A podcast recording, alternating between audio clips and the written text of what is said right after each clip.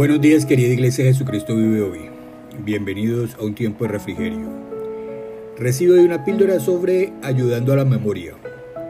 El libro de Números, capítulo 15, versículos 38 y 39 dice, Harán borlas al borde de su ropa y las atarán con un cordón azul. Cuando vean las borlas recordarán y obedecerán todos los mandatos del Señor en lugar de seguir sus propios deseos y contaminarse tal como es su tendencia. Amados, la manera más sencilla para despertarme a determinada hora es pedirle a mi esposa que me llame. Eso nunca falla, pues no siempre es efectiva la alarma del celular que suelo apagar rápidamente para seguir descansando. Pero ¿cómo harían en los siglos pasados antes de que inventaran las alarmas? Seguramente algunos dependerían de su esposa como yo, pero la gran mayoría dependían de otros elementos presentes en la naturaleza, a los cuales habían aprendido a prestar atención. El canto de un gallo, el movimiento de los animales en el establo, el cambio de luz en el horizonte que anunciaba la llegada del alba, o simplemente una disciplina interna que les permitía saber que era hora de iniciar las actividades del día.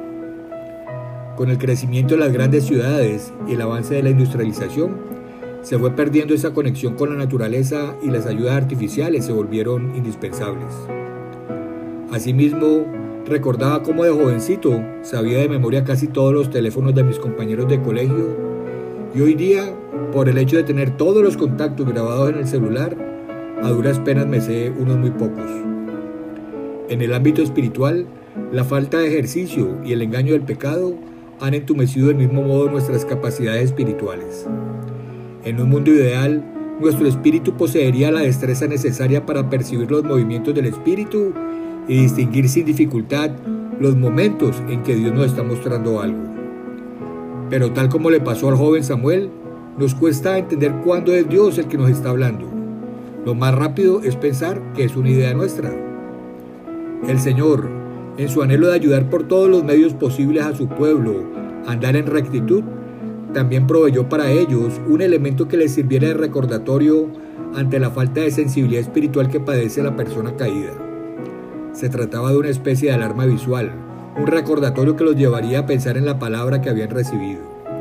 Consistía en unas borlas atadas a las vestimentas con cinta azul que eran imposibles de ignorar porque se meneaban con los movimientos de quienes las vestían.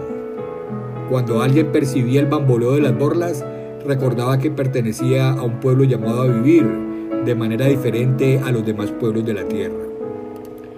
Así era cuando estaba en el escultismo. Para recordar hacer la buena acción diaria, hacíamos un nudo en la pañoleta que nos recordaba que estaba pendiente. O cuando no tenía el uniforme puesto, al ver a otro scout con su nudo en la pañoleta, me recordaba que yo debía mi buena acción y estaba pronto para hacerla. El principio sigue siendo útil porque aún padecemos esa falta de sensibilidad espiritual que detenerla haría mucho más sencilla la vida en el reino.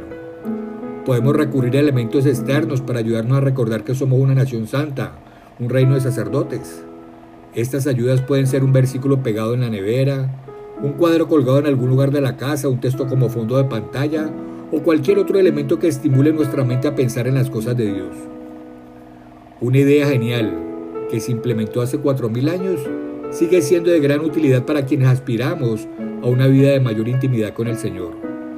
Preguntémosle al Espíritu Santo cuál será su estrategia con nosotros y aprovechemos toda ayuda que venga de Él para tener una mejor comunión con Jesús y con el Padre.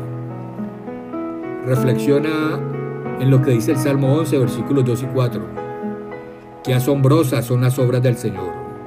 Todos los que se deleitan en Él deberían considerarlas. Él nos hace recordar sus maravillosas obras. Cuánta gracia y misericordia tiene nuestro Señor. Mi amado, mi amada, el Señor te bendiga y te guarde. El Señor haga resplandecer su rostro sobre ti y tenga de ti misericordia. El Señor alce sobre ti su rostro y ponga en ti paz. En el bendito nombre de Jesús. Amén. Un abrazo grande y con amor en Cristo Jesús.